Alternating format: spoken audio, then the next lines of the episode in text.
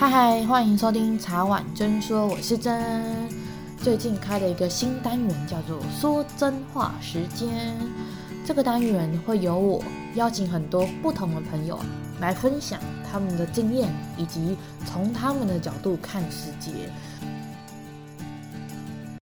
我们今天超级超级开心，大概约了多久？从去年聊到现在吧。我们终于约到创业时刻的 Echo 来跟我们聊聊怎么创业。我觉得现在这个时代，应该每个人想创业吧，因为觉得说大家当上班族真的超累的。那我觉得先请 Echo 自我介绍一下。Hello，海森以及各位茶碗真的听众朋友，大家好，我是 Echo。那我先前是有录制一档 Podcast 节目，然后叫做《创业时刻》。那其实这个也是我跟真认识的契机。对，那其实这个节目是主要是分享跟开店有关的大小事情。然后它灵感呢、其实都来自于之前我们在板桥有开一间咖啡厅，那它叫做原点咖啡。不过因为疫情的关系，所以它目前是收起来了。那现在我们在做的事情，就是我们有成立一间公司，叫做 B Boss 开店去。那它的愿景其实是想要成立一间开店的全攻略平台。那目前是以店面媒合作为切入点。那所以如果有开店需求的朋友，都可以跟都可以到我们的网站。上面去逛逛，或者是跟我聊聊，确实就是如同刚刚真诚所说的，我们聊这个，想要录制这个节目已经非常非常非常久，但是但是去年的时候，对，那很开心可以来到这个节目当中。我觉得邀请 Echo 来聊，我觉得最适合原因是因为你们真的有开过店，当过老板有开过店的人，嗯、真的跟我们这些只在还在想然后会的人很不一样，因为真的真的有实际做过，梦想的风云，现实的骨感。其实我觉得应该是很多朋友呃现在想法是这样子啊，因为像我周边有很多朋友，他也很想要开店，但是因为呃可能一些现实上的考量，所以还是会先想一下，可能说先听看看大家怎么做啊，或者是听听建议，大家觉得要不要开店这样子，然后才决定说要不要去创业这样。今天会来听的听众应该都是真的很想创业的。那我觉得从初步开始好了。Echo，你觉得创业前啊，我们有哪些准备？就从各个面向来看的话，我我觉得应该是我们可以回归到一个问题，就是你觉得依你来说的，什么样东西叫做创业？应该这样说。举例来说好了，你觉得一人公司算创业吗？或者是说开一个线上的卖场是创业，或者是要开一个实体的店面才叫做创业？你觉得呢？对我来讲，艺人公司的工作室接案的那一种，我觉得那个其实也算创业。嗯、那至于很多人，比如说虾皮卖场啊，或者现在有超多那种电商平台的，我觉得那个也算创业。我认为是有一套商业模式可以让你有获利的来源，那个就是一种创业。对对对对，其实其实以我的定义来说啦，我我觉得呃有两个嘛，就是第一个就是像你刚刚提到的，就是以商业模式，只要你有一个商业模式很完整。那并且这个商业模式是可以为你的财务来做负责，那我觉得这个东西就就叫做创业，不管说它的规模大小是怎么样，像我们刚刚提到艺人公司，或者是你是开个线上卖场，或者是你开个实体店，然后找一个找一些亲朋好好友一起来创业，其实我觉得它都算是创业，它只是差在于说它的规模、它的类型不同。那当然这个可能就会牵扯到后面可能会讨论到的，它需要的技能可能就会有所不同。这是第一个问题嘛？那第二个问题可能就会牵扯到。以为什么要创业来这件事来说的话，我们就会牵扯到说，那你创业的动机可能会是什么？以我现在听到很多人来说的话，可能就是呃不想要给别人管，他想要自己当老板，觉得 老板可能老板太太烦了，类似这样子。但我觉得这个动机可能不会是一个好的动机啊。通常好的动机可能会是比较像是呃你有一个商品或者你有一个服务，那你觉得这个东西是可以去解决现在。呃，一些人或者是一些公司，它的痛点，那这个部分的话，我觉得就会比较适合是一个真正的一个动机。不然的话，如果以我们刚刚前面提到的，可能说想要自己当老板，不想给别人管，那这种动机，我觉我我很怕是因为创业在后续都会遇到一些，就会遇到很多的问题。那你在遇到问题的时候，或遇到挫折的时候，你很容易就会萌生打退堂堂鼓的这个念头，那其实我觉得是相对比较危险的。我刚刚也在深思诶，因为我之前上创业课的时候，老师就一直在讲说，你要去找市场上面大家的痛点，然后你去提出它的解方，嗯、你才可以走得长久。如果只是因为哦，我不想上班，我觉得老板好烦，主管好烦，同事好烦，薪水好低，反正就各种就是比较各种理由，心理闷闷的或心态上的状况的话，我也是觉得像 Echo 讲的，可能会比较薄弱啦。那个动机可能在遇到几个呃创业上的困难的时候，嗯、你就会打退堂鼓，因为就觉得好像上班还比较简单。没错，很多人不是这样讲吗？就是他会讲说，如果你真的真的真的很讨厌一个人的话，那你就去鼓吹他创业。对，因为你其实就是把他推入火坑的那种感觉。会不会听完这集，大家都都不敢来创业？对啊，但我但我觉得这个其实是很好的一个深思自己的一个时刻。当你有想创业的念头的时候，你先深思一下自己，说你真的想要创业的动机到底是什么？我觉得这是非常重要的。那还有另外一个，其实大家也有提到，就是很多人是觉得说我想要自己当老板。的这件事情，那到底适不适合的这件事情，其实我觉得，我觉得应该要先回过头，就是当你在工作，就是我们还在假假狼头喽，呃，还在领人家薪水的时候，你有没有办法把一件事情真的做好？因为很多人会说，如果你真的在当时你，你你其实是没有办法把事情做好，你就想着我想要自己创业当老板的这件事情的话，其实是有点跳步的，因为有可能你也。这件事情其实你也不会做得很好，这样子就是如果他现在的岗位他都没有办法做好的话，其实你想要自己直接跳出来创业是相当危险的。我想表达是这件事情。哦，那如果他现在在他的工作上面可以一条龙的做完，然后他研发出来的创业的属性也是跟他现在的技能跟工作是有相关的，这样是不是就安全一点点？是基本的，最基本的，比较知道哪些成文或不成文的。稳的规定这样，对，没错没错，应该是说，如果他有办法，呃，由我们举例来说好了，可能说我们刚刚前面有提到那个艺人公司的这件事情好了，如果他可以在自己现有的岗位当中，他都可以 handle 得很好，那表示说他在不管是在处理工作上面，或者是待人处事上面，他一定有一自己的一套逻辑。那他把它应用在他想要在的艺人公司上面的话，我觉得他相对来说就会 run 的会比较顺一点。哦，所以你是不是觉得其实要当一个老板，不管你是艺人公司也好，或者是你是个 team 也好，其实你需要的很多心态反而是软实力跟大家看不到的那一面。对，就呃，应该是说你不管是软实力或者硬，我觉得硬实力是可以。但你一定要有一定的基础啊，就是在你创业的题目当中，你可以哦，我举例来说，开店好了啦，开店来说好了，你想要开一间咖啡厅，那你势必你对于咖啡一定就要有所了解嘛。那当然后面还有我们等一下会讨论到很多软实力的部分，不管是沟通技巧上也好，或者是你的协调能力也好，那这些可能都会造就说你这间店呃能不能成功开启的一个很重大的因素。哦，有成败与否都有很多各项的因素要衡量的意思。对啊，就就这这其实也跟你 讲到很多我在讲一件事情，就是你在创在开店或者你在创业的时候，你做了一百件对的事情，有可能这间店也不会很成功。但你只要做一件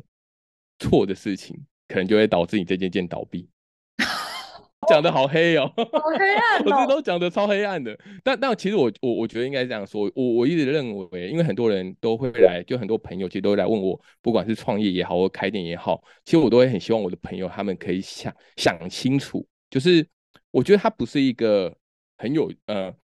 当然你会觉得很有成就感，但你在做的当下的时候，你不会觉得它是一个呃，你会觉得很累，那你也会觉得很辛苦，所以。通常如果是我朋友来呃跟我询问这件事情的时候，都是有点像是帮他们在踩刹车，让他们想清楚。所以我也希望说，呃，茶碗蒸的听众可以，如果真想要创业或想要开店，可以找我聊聊。那但我会有点站着帮你踩刹车，让你想清楚。然后我觉得这样其实对于你来说才是会比较有帮助的，让大家厘清真相。毕竟大家在想创业或一头热的时候，很多的。事情是有带着粉红色泡泡的滤镜的，是是是，跟谈恋爱一样，你 你就在把大家的泡泡戳戳破这样子，先看到最真实的状况，你可以接受，你才去想后面好的事情。没错没错没错，但也但也不会戳的太狠啊，因为 戳太狠可能就啊算了算了，，why why why 啊。专门劝退别人的吗？对，也不会专门劝退，我我会尽量就是站的比较中立的角度，就是不会特意的迎合。或者是特意的去泼冷水，就是尽量就是站在比较中立的角度去分析啦，就这样子，我觉得会会比较有帮助啦。创业除了你刚刚说的心态面，跟我们刚刚讲的那些实例之外，我觉得最重要的应该是风险评估也在很大很大很大的因素嘛。嗯，对，风险评估蛮蛮大的，因为其实风险评估我在思考的时候，就是以开店来说好了，那风险评估的第一件事情，其实我会去思考就是。呃，什么时候该退场？你必须要先想好，就你在做评估的时候，你就必须要去想好说，呃，你到什么样的程度是你觉得应该要退场的一个讯号，不然很很长的时候是我们会自己一直蒙头的做，但蒙头的做的这件事情会有一些风险，说你你可能要有一个停损点在你的心中，可能说呃你没有办法获利，可能说这间店都没办法赚钱，那你可以承受的最大承受年限可能会是什么时候？可能是一年。三年或是五年，你都觉得 OK？那当然这是因人而异嘛。但是我觉得你在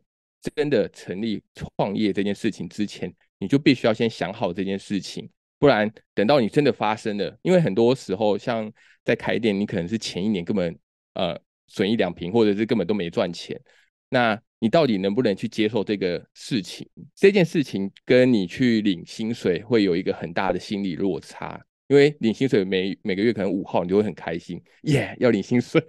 很开心，对，没什么压力，反正我领薪水完，呃，反正不管公司有没有赚钱，老板都知道发我薪水的，啊，你就不会有太大的压力。但是如果当你真的开店，或者是你真的创业之后，当然你还是会把薪水拨到你自己的账上来嘛，对吧？因为你你一定要有这个动作嘛，但是你。自己是很清楚你的公司是有没有赚钱的。那当没有赚钱，你又在领薪水的时候，你自己的压力会超级超级大。所以我觉得你可能要去思考的是，呃，什么时候该做一个退场的一个动作，要想清楚啦。这样子，我相信听众刚刚应该第一个反应是说，你听过最快回本是几年啊？我之前有听过人家说三年回本就已经蛮厉害的，在餐饮业啊。开店这一块要看它的呃产业的类别，餐饮业来说它非常大块，它有一些是重资产，有些是轻资产。举例来说好了，重资产的像是咖啡店，其实它就有点重资产，因为它可能需要的是呃咖咖啡机，嗯，然后或者是他需要有有些更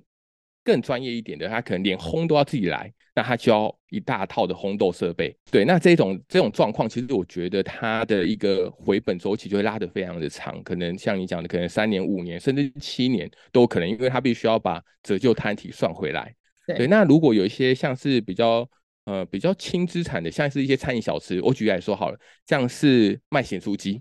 它可能就只是一个、嗯、一个炸的，对吧？一个摊位，它也不用去做店面的投资。不需要做装潢很漂亮，他找一个摊位，有个地方让他卖。这个时候，他的回本周期就会相对的比较快速，可能说一年、两年，甚至有些人不会到一年，他就可以呃就可以获利。会取决于说他的一个类别类别是什么样的一个类别。哦，我第一次听到重资产跟轻资产的分类耶。对啊，因为像咖啡厅其实会有一很大的一部分，它会投资在于装潢上面，因为很多人去吃咖啡厅是吃气氛的。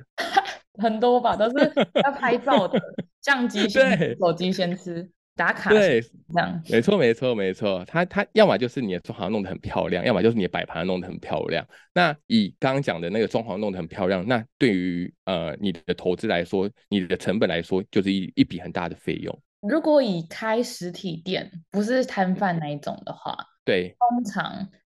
资金会有一定的大概的一个幅度嘛？比如说，你至少要准备几百万。你才有办法去开一间店。以现在的那种，不管是装潢成本 或设备成本来说，现在已经越来越高了。这个的部分，我觉得可以分几块来说啦。就是如果以你你想的是讲说我在开店的时候，我需要投入哪一些支出嘛，对不对？但我觉得一定都是破百啊。破百应该是基本的。如果而且还不算，你说是加盟金，很多饮料店加盟金就好几百。而且加盟金还会去分说，呃，这个因为。你会去买这个加盟的品牌，通常就是因为这个品牌的知名度够高，可以为你带来一些人流嘛，对，对不对？对。那所以你会付出他这些加盟金，就是我要买你这个品牌，有点像那种感觉，你授权给我，然后我买这个品牌之后，我挂这个品牌，有些人就会因为这个品牌而来跟我消费，对，蛮夸张的。就是我之前去加盟展的时候，我有听到那个，哎，那间叫什么？竹间吗？竹间。哦，我听过。哦，对对，火锅嘛。那当然，因为它很多牌子啊，它还有烧烤，然后还有火锅，它非常多。它把呃不同的品相的品类都把它列出来。那我记得那时候，我那时候有问他一下，他说他们现在的一个加，就是他的加盟品牌是包含说，可能他的装潢设备或者他机器设备都一起会帮你把它弄好。对，那以这个来说的话，大概是要三百到五百。哦，那但但会取决于说你你要加盟的牌子不同，或者是有一些东西你想要自己找，或者说能力你不用帮我训练，我有已经有已经预设好的人，类似这样子，可能就可以比较便宜。但是他说保守估计的话，大概是要三百万到五百万，不包含那些供应供应料那些吧？是硬体的跟选址那些而已嘛？就是你要开店的这件事情，就是你前期把你设置到好，你可以完整的开始营业。但是不包含你讲的，就是不包含它的一个食材费用，或者是包材，或者是耗材费用。哦，是那个就等于说你每次叫我每次给啦，我我每次叫我都要每次给。好，那我们先，我们再拉回刚刚的那个问题，我们先撇除掉这一块加盟品牌的这一块，我们就是独立开。可能说我们自己想要自己开的话，那自有品牌的话，我觉得会分几个大类啊。第一个就是呃承租店面的这件事情。就是我们要开始找店面，因为你必须要一个实体的店面才可以真的开店。那店面的话，通常会有几块，就是你你通常会准备一一呃一个月的租金跟两个月的押金，通常才可以真的承租嘛。对，举例来说好了，可能你找到一个是五万块的店面，那你就基本上你就必须要准备十五万。对，好，那在第二个就是你的这间店面是怎么来的？你是顶让来的吗？那你可能就需要在一个额外的顶让费用。就这几块去拼凑出来的，那通常都他们都是一个统包价，比如说我的顶浪费用就是三十万或四十万，那这些呃这三十万或四十万间，我包含了什么样的东西给你？呃，除了顶浪费之外，假如说你不是顶浪的，你会透过房仲，不管是买卖房子或者是租赁房子，其实你很大一部分你会去找房仲，因为第一个是虽然说很多人会有不好的经验啦，但是因为他们的来源确实会比较多，你有比较多的选择。呃，你找房仲帮你找店面，那你可能需要帮，你可能会需要付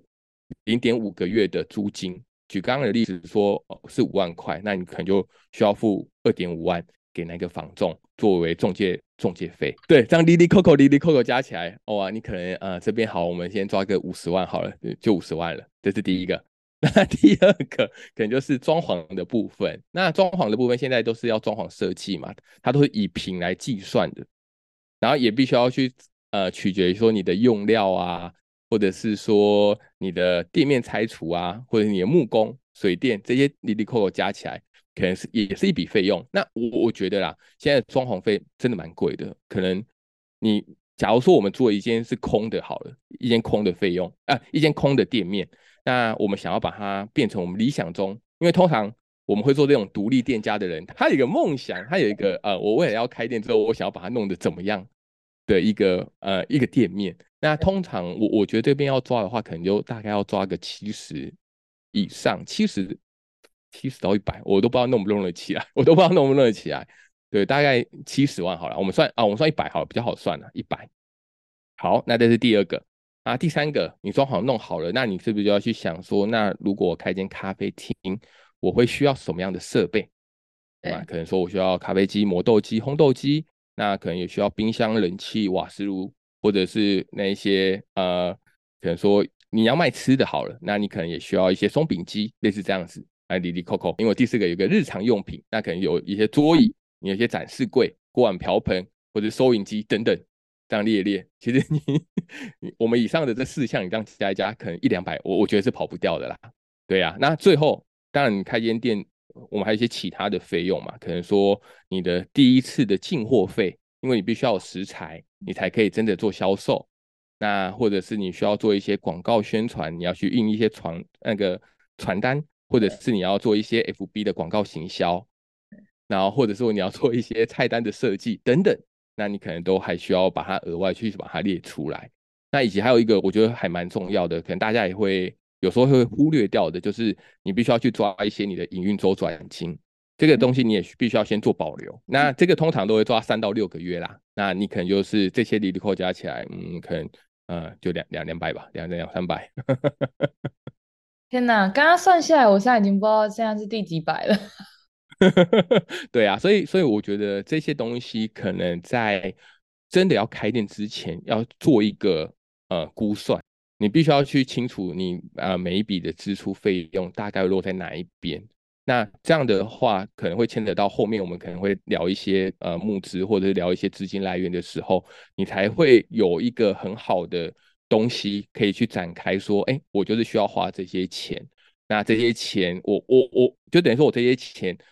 呃，这五个大项我必须会去做一些专款专用的部分。那不管你在未来做募资，或者是你想要跟股东，或者是你的天使投资人好了，你的亲朋好友，你想要跟他借钱，你也可以比较好的去说明这样子。我可以请 Echo 统就是统整一下五个大项是哪五个大项吗？可以啊，第一个就是我们刚刚讲的嘛，承租店面的部分，那就包含租金、押金、中介费或者是额外的典当费。那第二个就是你的内外装潢，那装潢可能就会包含了你的。装潢设计、你的店面拆除、装潢木工，甚至是外面的招牌也都会算在这一边。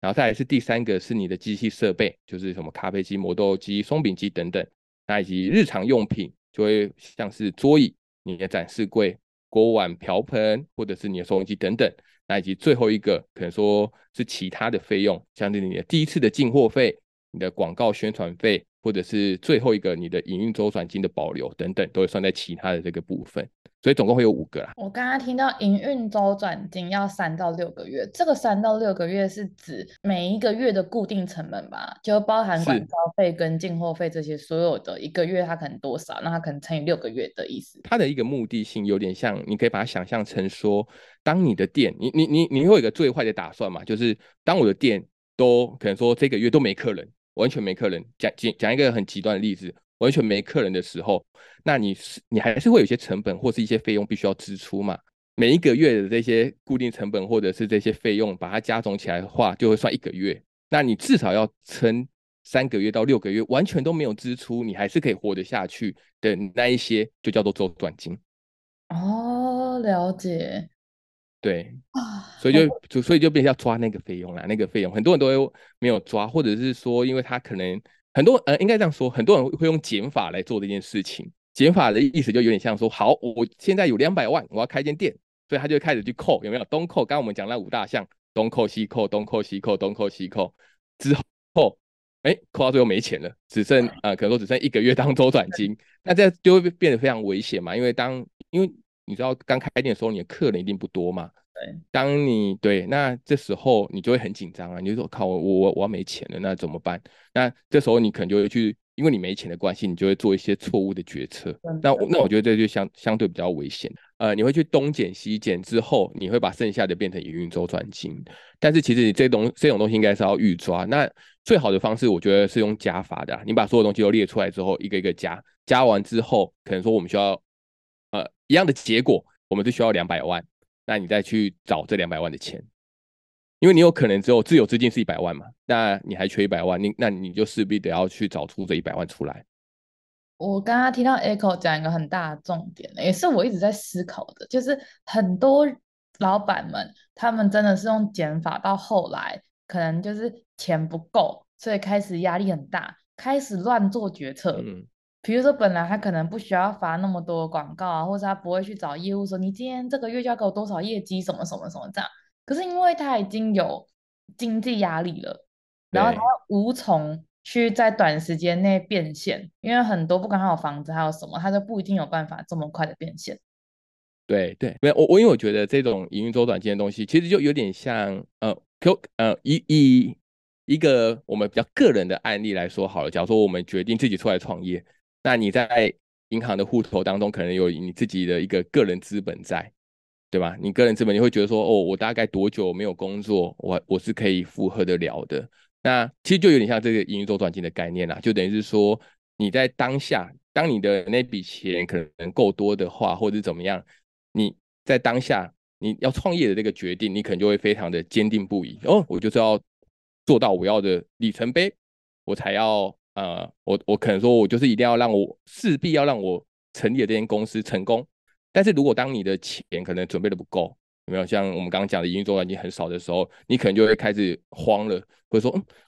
很犹豫到底该不该结束营业，然后干脆回去上班好了，可能就会造成。但你明明可能说再努力一下下，你的公司就是可以成功的。那这这种东西就会造成说你心理上可能有一些很大的压力。是不是有时候反而是那一种，就是他可能心态动摇了，然后开始很多本来，比如说如果像你刚刚说用加法的状况下，比如我们装潢就是要装潢到什么程度，menu 就是要怎样，然后我们的广告预算初期就是要怎么样，可是因为他开始动摇，他就哎，不然这个省一点好，那个省一点好了，然后就越来越不像他当初所规划的那样，那每一个东西都省一点之后。他的目标或者他的结果，当然就不会像他当时预设的这样，因为他整个状况不对了嘛。对对对，等于说东姐可能说，哎，这个装潢我本来就是呃要怎么样的材质，又怎么样，可是到后续你可能就是呃发现你的钱不够的时候，你可能就会 开始慢慢的减，慢慢的减，但做出来样子可能跟你理想中的就会有点不一样。久而久之也会因为这样有点负面循环啦。对啊，对，没错没错没错。所以我觉得，我就我一直觉得这个营运周转金的这个部分是非常需要把它考虑进去，就有点像是你自己的一个心理筹码啦。那这个心理筹码，当你很很够或很足的时候，不管你在做任何事情，都会很有底气嘛。有，我记得有一句话，叫什么“人是英雄，钱是胆”。你的 胆够大，你才有办法做。我很怕听众刚刚听完前面之后，突然觉得创业压力很大。可是我觉得真的是要先想清楚，真的，这不管是怎么样，我都觉得应该就是要想清楚要不要开店，或不要创业，因为这毕竟是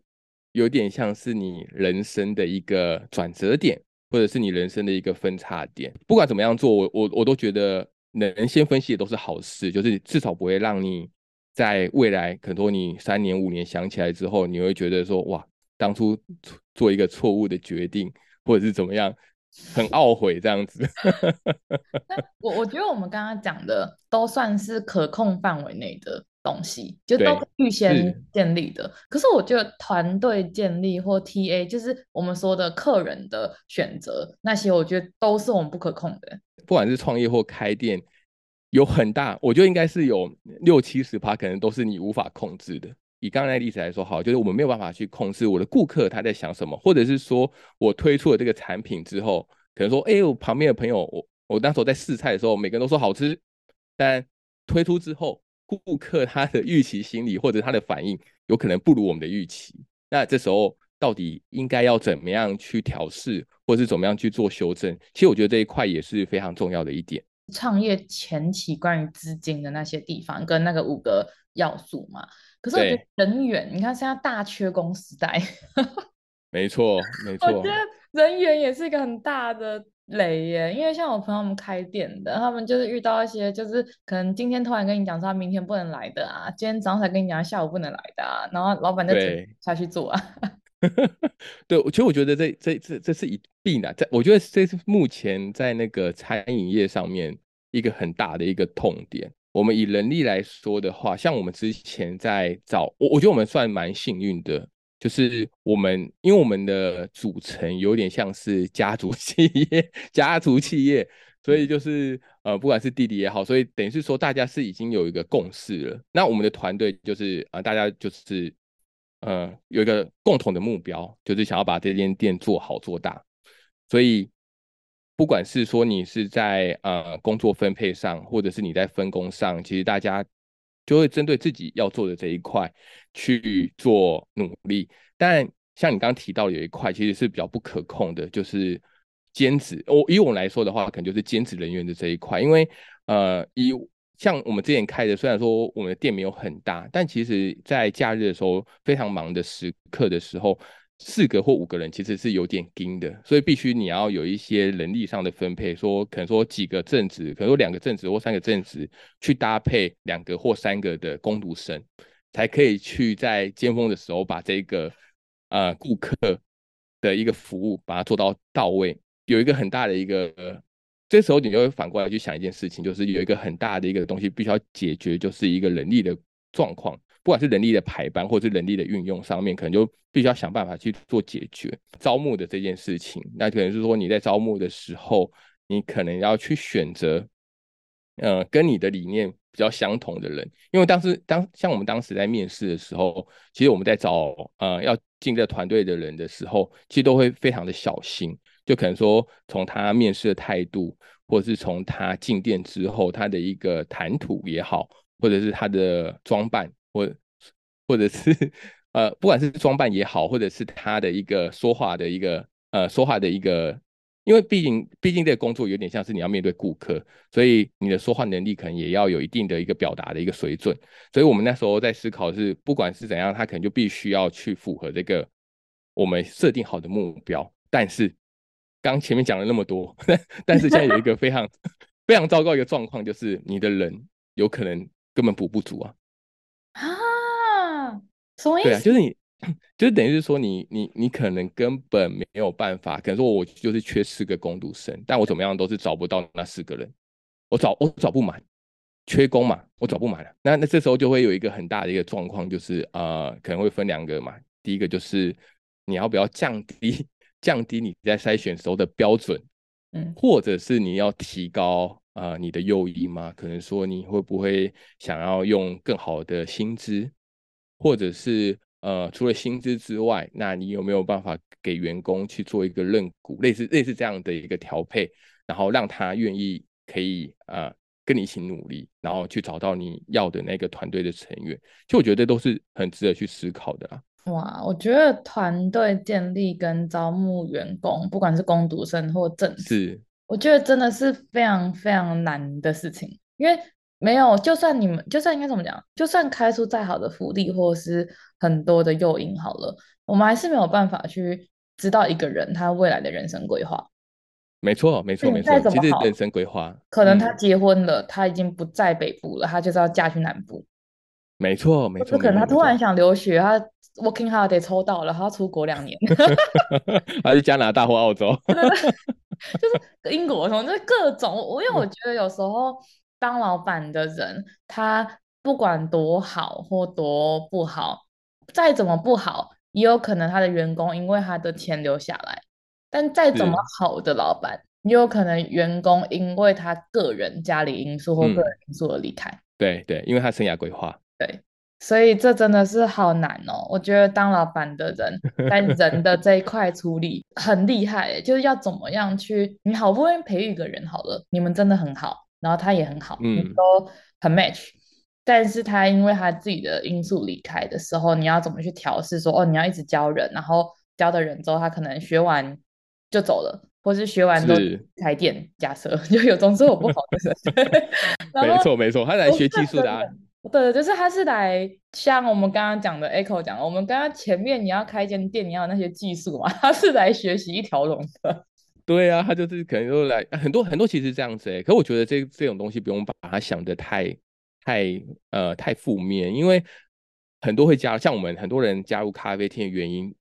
不不外乎几个嘛。第一个是他很爱喝咖啡，我我我觉得我很爱喝，所以我来学看看怎么样泡咖啡、冲咖啡，对吗？所以他就可能就说，那他就进来。所以这个是第一个，那第二个就是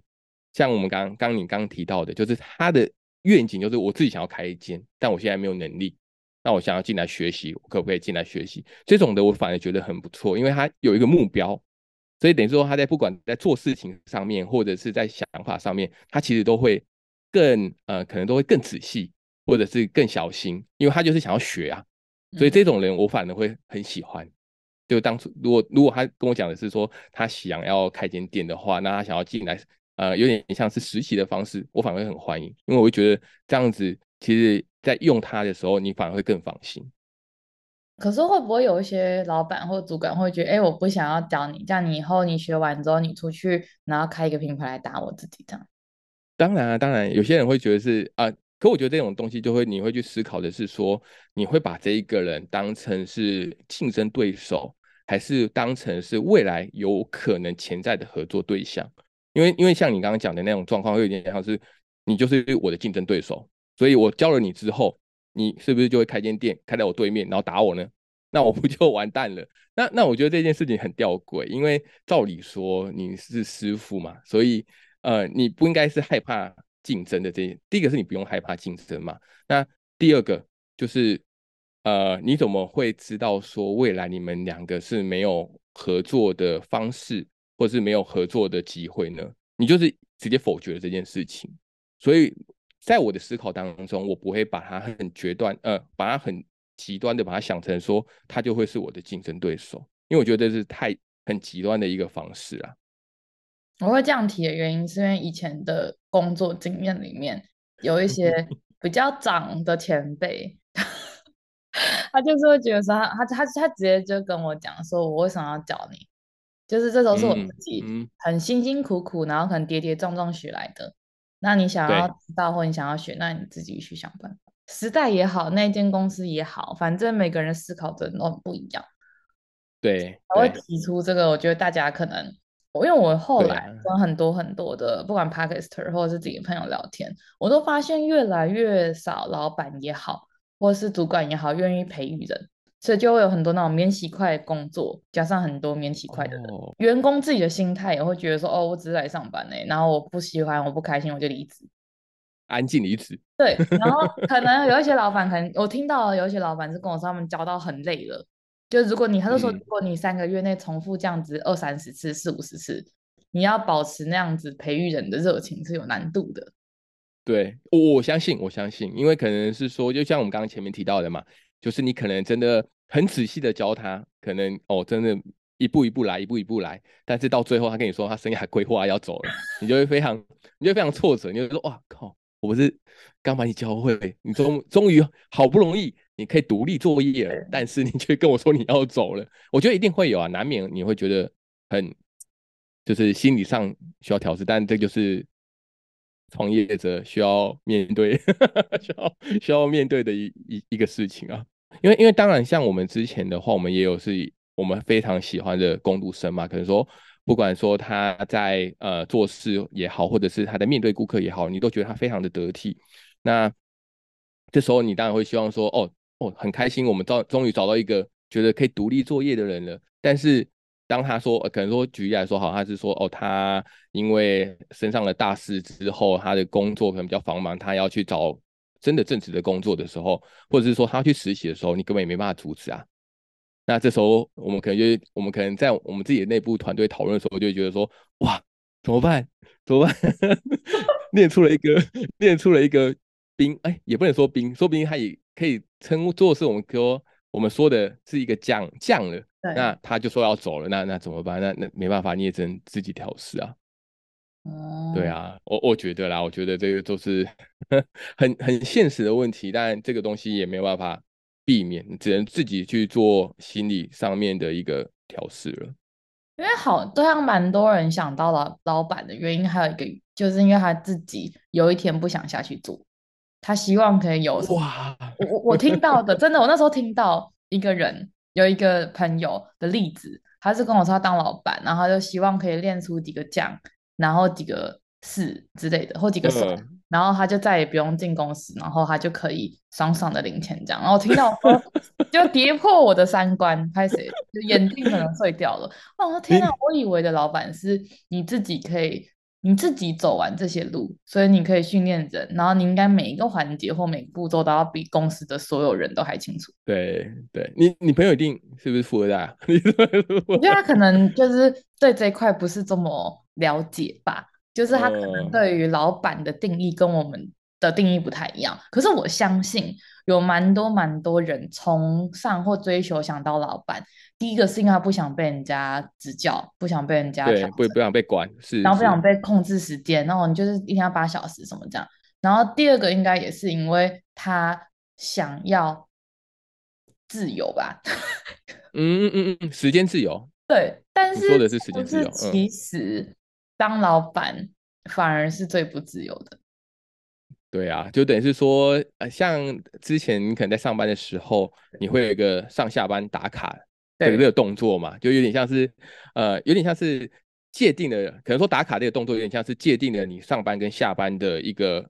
中间，是对吧？说，哎，打完卡，哎，我下班了。不管是你的心理上也好，或者是你的身体上也好，你会觉得说，我现在就是下班的时间。对，但当老板之后，可能就不用打卡了。有些人就说：“哎，不用打卡了。”那那你不用打卡，你反而压力会很大，因为你那那条界限已经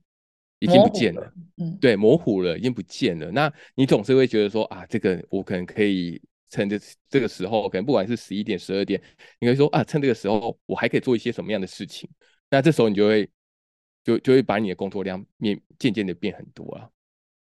所以很多人好像说，如果你开店之后，你可能会被店绑住。啊，对，很容易啊，真的超容易的，真的超级容易。像呃，我们再拉回刚刚那个人力这件事好了，就是你讲的，可能说工读生突然临时不能来了，你你说的你放假你不敢跑太远，因为他们突然很容易会突然有事情，可能说呃，对，可能说身体不舒服啊也好啊，或者是怎么样，那这时候你可能就必须要 顶班嘛。可能说你不要顶，那那你可能就要去店里面，所以你在放假的时候，你可能也没办法跑太远。可能说哦，你放假我就我就要去，可能去高雄，或者去哪边，你可能还是必须要去一个你可以赶回来的地方。那这这就没办法，这没办法，这可能就是你开店的原罪。没有，会特别想提刚刚那个朋友的原因，就是因为我相信非常多人想当老板，我想开店，都是因为他可能看看到了表面。比如说，他可能会觉得说，哎，好像都是员工在做啊，然后老板可能就偶尔顾个店，嗯、或者偶尔回来看一下有什么状况，就没事。但其实没有，因为我真的我真的会这样讲，真的是因为我相信有很多人当老板的几个目的应该有这一块。是是是，我我可以分享一下，就是我的上一份工作，我的上一份正职的工作是在一间电商公司，然后它呃已经算是上市公司了，然后。我唯一非常惊讶的是，我们老板的工作态度，我觉得是非常值得学习的。就是有一次，呃，这故事这样，他有一次，呃，就是他的助理，因为老板会很多特助嘛，那在特助就是说，哦，老板他住院了，就大，按、我们心里想说，啊，那那等一下那个会议都不用开啦，因为等于是老板住院，要要开什么？等于说没有呃需要报告的对象了嘛。结果时间一到，四点，时间一到。哎，电电脑打开了，视讯来了，老板吊着点滴叫你跟他报告，我就觉得说，哇，我那时候真的超压抑的，因为已经是一个有规模的上市公司了，可能有些人会觉得说，哎，老板是控制狂啊，但我觉得换个想法想，老板的工作态度绝对是一百分，说不定 爆表了，他连上班，他连他已经生病要吊点滴喽，呃，他是因为呃他是。因为那种上市公司的老板，他通常不会去医院，呃，他通常去医院都是去那种你知道那种有些 VIP，对对对对对对，所以他通常都是里面有一个独立的护士或者独立的医生这样子帮他服，就帮他帮他可能说注点滴也好怎么样，他就是旁边就站一个护士，然后他就在视讯画面里面，他就吊着点滴，然后就说好，来第一个报告，谁要报告？就开始一个一个报告，我就想说，这个真的是非常值得学习，真 的非常值得学习。可以做到上市上柜，绝对是可以吃别人吃不下的苦。人家不是说什么，就是什么吃得苦中苦，方为人上人。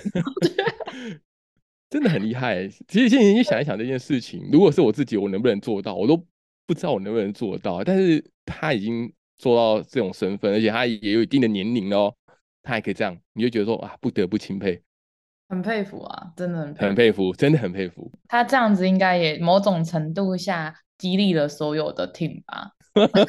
我只是想知道是反面教材还是正面的，就是大家说哦，我不要在这间公司做工作，还是正面的说、欸、哦，太好了，因为我们老板都这么在意这份工作这样。对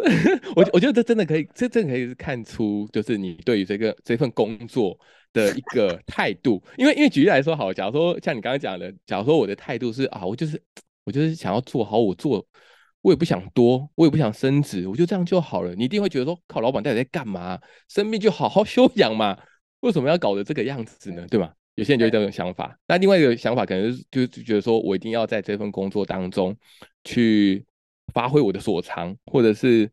呃实现我想要实现的目标。那这时候你就觉得哇，老板这样子，对，他就是带头冲，所以我们大家更努力。我觉得 真的会有分这种两派的想法，因为我呃之前在上班的时候，确实在公司里面就会有这种会有不同的声音嘛，大家就觉得说啊，怎么老板怎么还要还要还要开会啊？啊，有些人就说，哎、他这样开会很好啊，等于是说他这样子都要开，他这样都要开会，所以不管他有没有生病，你只要交报告给他，他一定会看。跟工作态度上面可能会有一些差异啊。我我没有说哪一个是好或哪个不好，但我觉得这个就是大家想法就会不一样。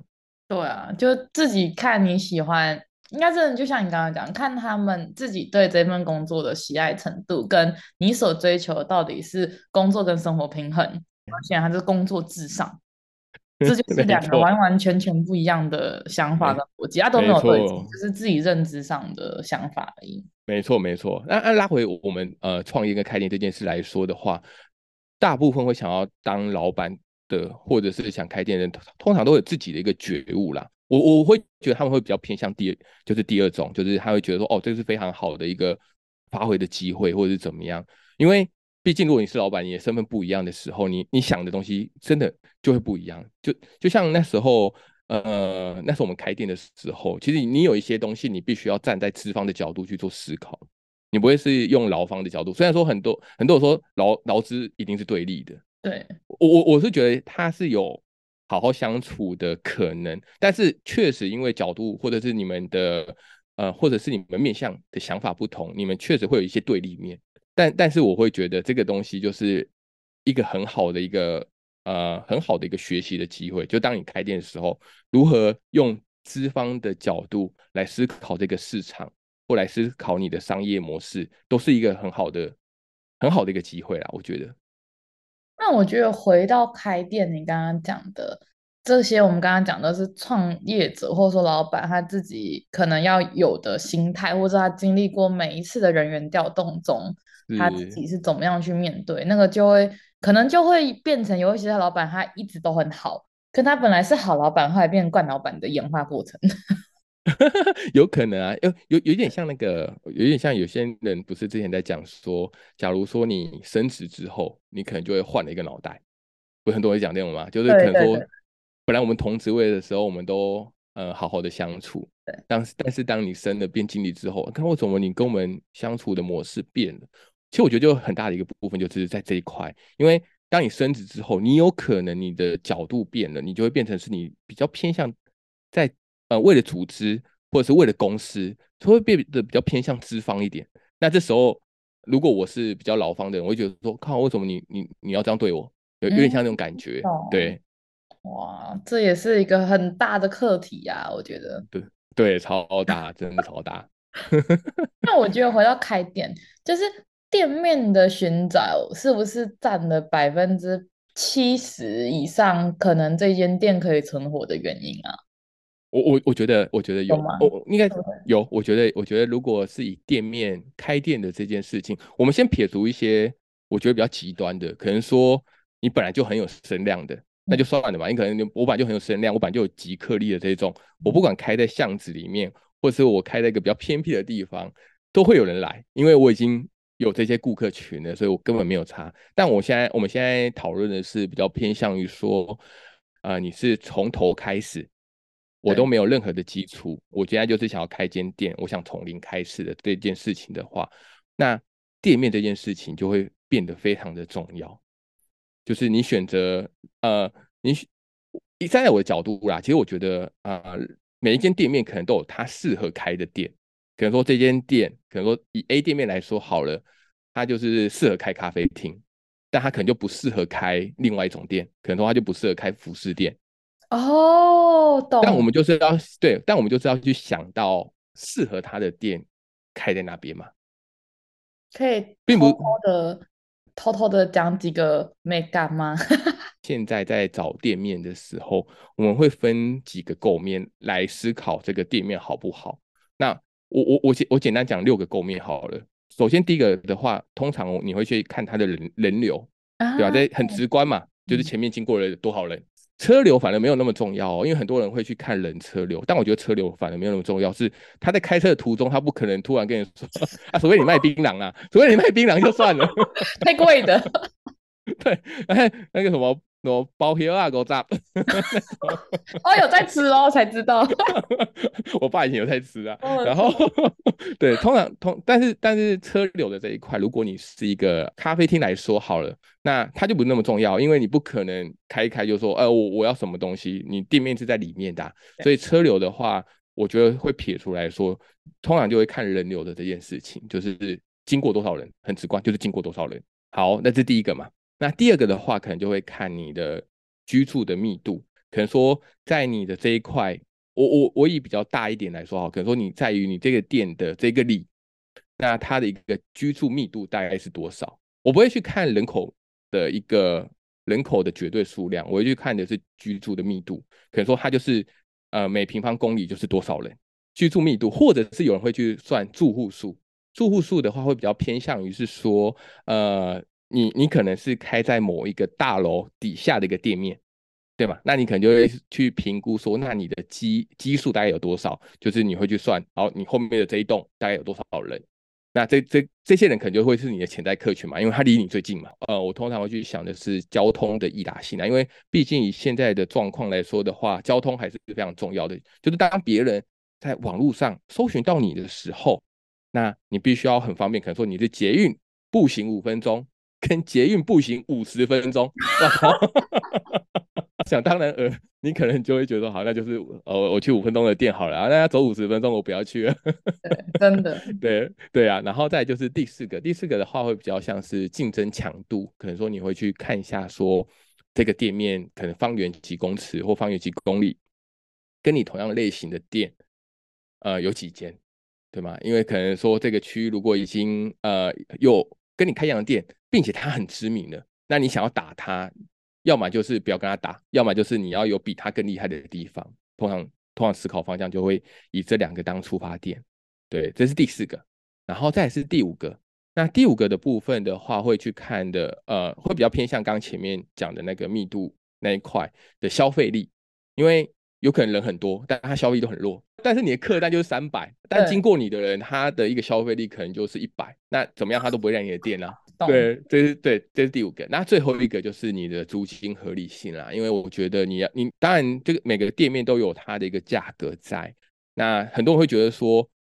只要双方能够接受就好。但我一直觉得这件事也蛮吊诡的，因为照理说应该要去参考市场的行情，对，必须要它有一个合理性啊。可能说这个店面就是租值五万块，那周边的人也都是大概就是租四万五到六万的这个。区间，但是他现在就是要租你十万块，那怎么办？有可能你没有做功课的话，你可能会租哦，因为你你你可能你可能不知道，你可能不知道附近就是五六万的行情，你就说十万，那你自己去算一下人流，或去算了一下那个住户数，你就觉得，哎呦，好像可以哦，我算一算我的营收是可以打得过来的的时候，你可能就会租下去。这个租金合理性这件事情。是谁才就总没有办法？如果一般人他怎么办法查？因为你看，如果买房子，你还有实价登录，可是租金这个很难知道哎。有啊，现在有啊，现在那个啊，现在呃，现在那个实价登录也有租的啊，你可以去筛选，哦、就是你可以去筛选租赁，然后你可以去筛选你要的类型是店面。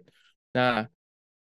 笔数我觉得不会太多，但通常，但我觉得是可以当做参考的。就是你还是可以去看你的那个周遭大概是多少钱来决定，因为差太多，就要么就重新谈判嘛。你可以跟房东说，可是我查了一下，别人没租那么贵呢。对啊，那通常房东会跟你说要租不租嘛？要租？真的啊，通常那种都很都很都很得意的，你不要租就算了。对对对，你不要租就算了，反正别人会租啊，类似这样子。但我觉得这东西至少你不是租了之后去查才发现说，哇靠，隔壁租六万啊，我要租十万，你会心里不平衡。对，对啊，你就说看我到底在干嘛？我刚才在想说，捷运五分钟的应该租金是真的很贵了，真的很贵。我我之前去问过啊，就是呃，因为我住板桥嘛，然后新浦站那边啊，我讲就是那个新就是那个新浦捷运站那边，我们之前问过啊，那个店面十万起跳啊。你只要步行，呃，三分钟到十分钟，对，或三分钟到五分钟会到的，那个那个店面几乎都十万以上，好恐怖哦，超级恐怖的。那你想想看哦，如果一个店面你必须要付出的是十万块，那我们刚刚讲了嘛，一租两押，嗯，你就要先付三十万。对，另外一个思考的方向是，那租金十万块，你要多少的营收或多少的毛利，甚至多少的净利，你才可以去赚回来？你可能就要先算看看，你可能要算看算不算得过，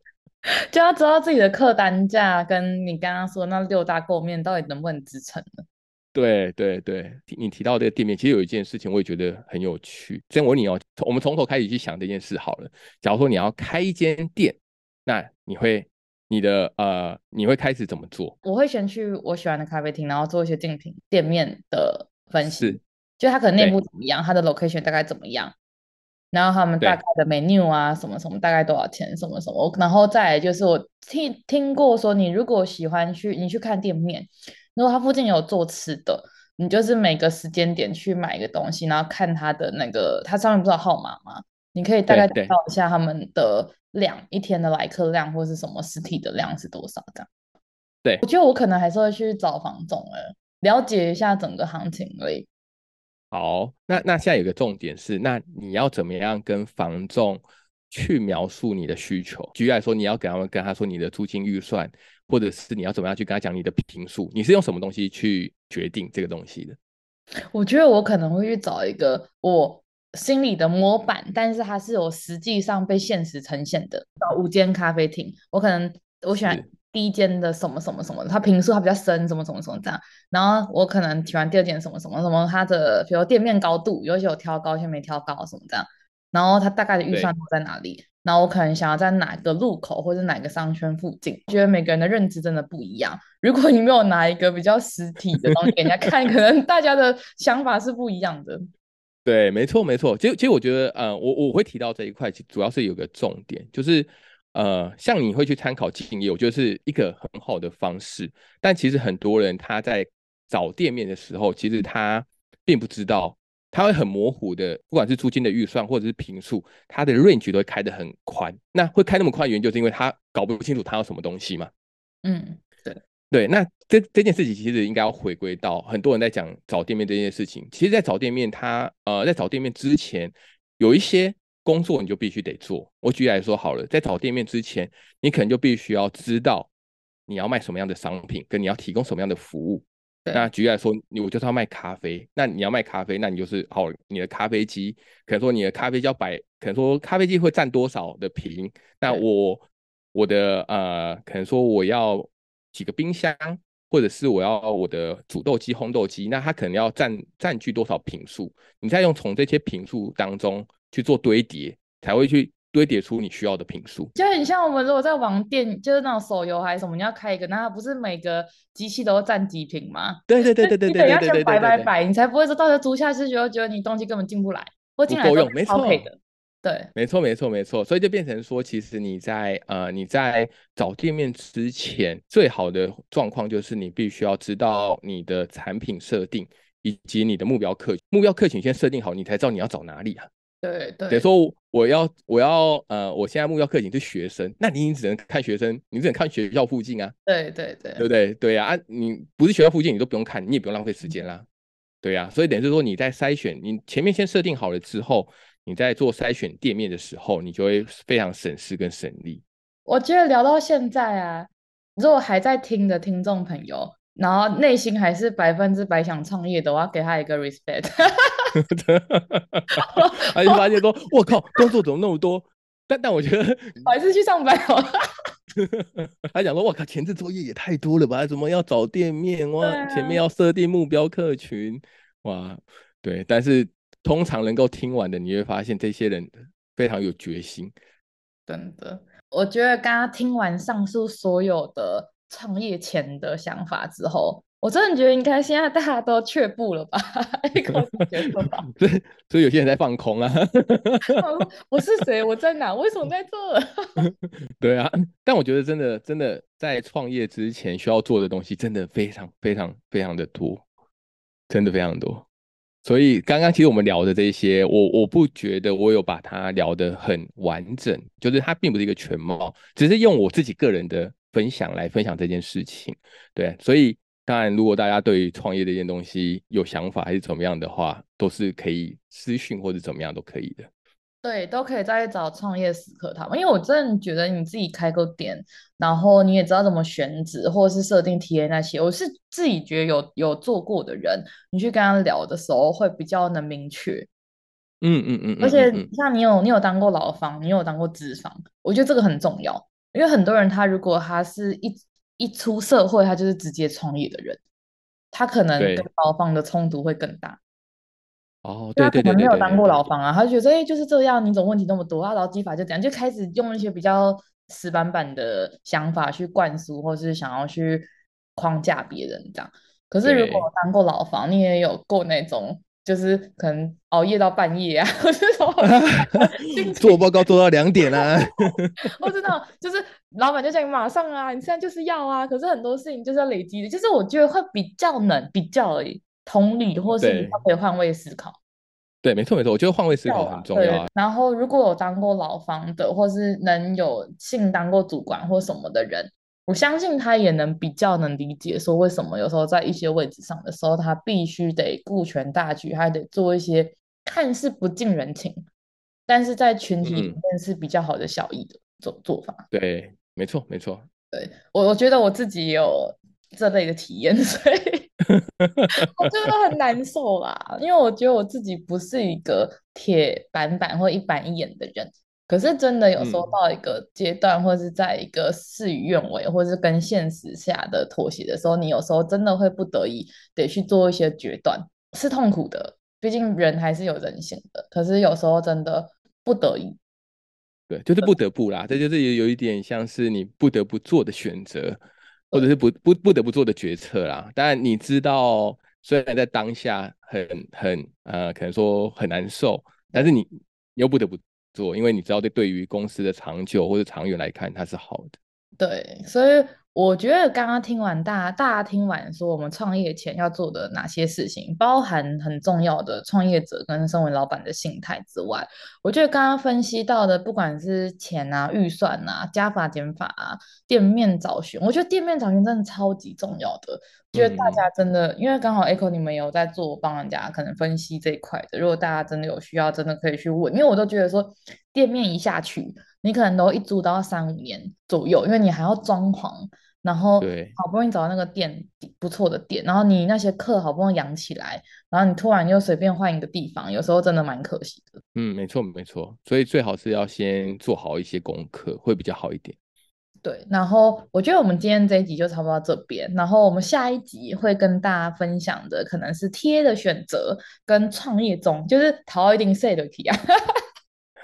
头洗一半，没没没办法反悔了，对，没办法反悔了，头都洗一半了。这一集比较倾向是大家踩踩刹车，你还没有，你还在一个自由身的状况下，你还会生出一个宝宝的时候，你可以去想，你还可以先决定不要，你还可以决定不要，生下来之后塞不回去。对，没错没错，没办法，你就只能想办法把它做到最好了啦，我觉得。那我觉得最后想问一下 Echo，哎，你有你有什么想给还在思考要不要创业的人的最后一个统整跟一些建议？的会分两个面向，哎，第一个是呃心态的部分啦，就是刚刚我们前面有提到啦，非常非常多的东西，但是很多人讲了一件事情非常重要，就是当你。全部就它就有点像结婚，对吧？虽然说我还没有结过婚，但是 很多人不是这样说吗？就是当你考虑了很多项目，可能说我不管是呃，我把所有东西都想得很完善，想得很完整的时候，你就会失去了那个勇气。好像创业跟结婚都需要一点冲动哦。对，所以我觉得呃，真的是非常需要勇气的。但是勇气是你的心理的呃，就是你的心理的素质嘛。啊、另外一个方面不要忘记的，就是你要做好一个你能做好的准备，你都要先把它背起来。不管是你在试算你的财务预估啊，或者是你在设定的目标客群，你都应该把所有的功课都先把它做好。这件事情我觉得是相当重要的。那还有第二个就是。呃，通常很多像我们刚刚前面提到，就是咖啡厅开咖啡厅的这件事情。那开咖啡厅这件事情，除我们刚刚前面提到的勇气跟准备之外，那你的产品跟你的技术可能也必须要有一定的水准，对吗？不可能说在你开店之后你才去学怎么煮咖啡，或者你开店之后才去学怎么样去做餐点，这些东西可能都必须要先提前做好，它就会变成是你的准备当中。除了我们刚刚前面说的一些呃计划，可能说计划书的这个比较像 paperwork 的这个部分之外，你的技术的底子，你也必须要依据你的创业项目的不同，然后来做准备。对，那就以上面这两个部分，可能需要一些啊、可能需要大家再多一些思考。如果你准备的越完善的话，你可能被别人抄袭，或者是被别人就入门，你把自己的入门门槛跟差异化做的比较足的状况下，遇到一些动荡的时候，你可能会卡比较窄，你站的会比较稳啊。没错，但是在这过程中还是要不断的精进，不能说啊我这样了，然后你就停在原地这样，很恐怖，因为要与时俱进是真的很重要。对，其其实我觉得这会牵扯到有一件事情很有趣，就是很多人在讲的是。你在创业或你在开店的时候，你的商业计划书，呃，写了有没有用？就到底这件事情要不要写？对，不是很多人写了之后做下去都不一样。对，第呃，但我觉得是必须要写的原因，是因为它会给你有一个基准在，就是像你讲的，确实有可能会。啊、呃，跟你一开始想的不太一样，但是你可以依照你的本来的基准去做修正，那有点像是你的调整。但是如果你都只是用想的，你都没有把它实体化，没有把它写出来的话，你越走越远的时候，你你根本忘记你一开始想的是什么了。它是一个有点像是指南针啦，至少对对对对对，它你现在做的跟你当初设定的到底差多远？没错没错没错啊，你可以再做一些呃，当然。就是计划赶不上变化嘛，但你还是可以因为一些大环境的不同，然后来做一些调整，我都觉得是非常 OK 的。但是对于要不要写这些东西，我我我也觉得尽量是把它写完整会是比较好的。不管说你有没有募资啊，因为如果你要募资，那势必要写了。但是如果我我我指的是，如果你没有要募资的状况之下，你需不要有一个东西让自己做参考？那可能就要去想清楚这一块。好，那我们今天呢就差不多到这边了，非常感谢 Echo。给大家这样子的，可以说震撼教育吗？比我想的更多。就我大概知道说可能会遇到哪些问题，可是我没有想的这么深到说天哪，就真的刚刚听完之后都一度觉得说哦还好我都没有想过要创业。我每次想要创业，就去我朋友店里面坐一整天，不管内场或外场。然后我看完之后，我就跟他说谢谢你让我确定我不要 创业。谢谢你让我看清了现实。真的，我我真的，因为我有些朋友是开店的，然后我真的我觉得我要开间咖啡厅这样，就 真的有那个梦想。真的很累，对不对？你有觉得真的很累？我觉得很累，我觉得好恐怖哦，真的，我我恐怖来形容。然后有时候上班上到觉得很烦的时候，就会有就在燃起想创业的心，然后再说，哎、嗯，我最近去你店里一下好不好？然后说好啊，然后就去一下，哦，谢谢，不用。谢谢，我再想想，我回去再想想。谢谢，谢谢。好坏啊，可是是真的很十几年的朋友了，所以才可以。对啊，对啊，很感谢，很感谢 Echo 来跟大家分享。那我们下一集会聊的是创业中，所以大家如果有兴趣的话，可以再往下听下去哦。对，会不会真的只剩一半的人？这这一集听完之后，大家都吓死了，吓发抖发抖。对啊，反正就是大家有问题都可以去询问，那也欢迎大家收听下一集。我会再把 Echo 的资讯放在资讯栏里面，然后我们这集就到这边喽，然后感谢大家收听，嗯、拜拜，拜拜，谢谢大家的收听，喜欢我们今天的主题的话，别忘了订阅我们的 IG 茶碗真说，或是上 Apple Podcasts 给我们五颗星的评价哦，然后有任何问题的话都可以私讯我们，或是可以写 email 寄给我们哦，谢谢大家。拜拜。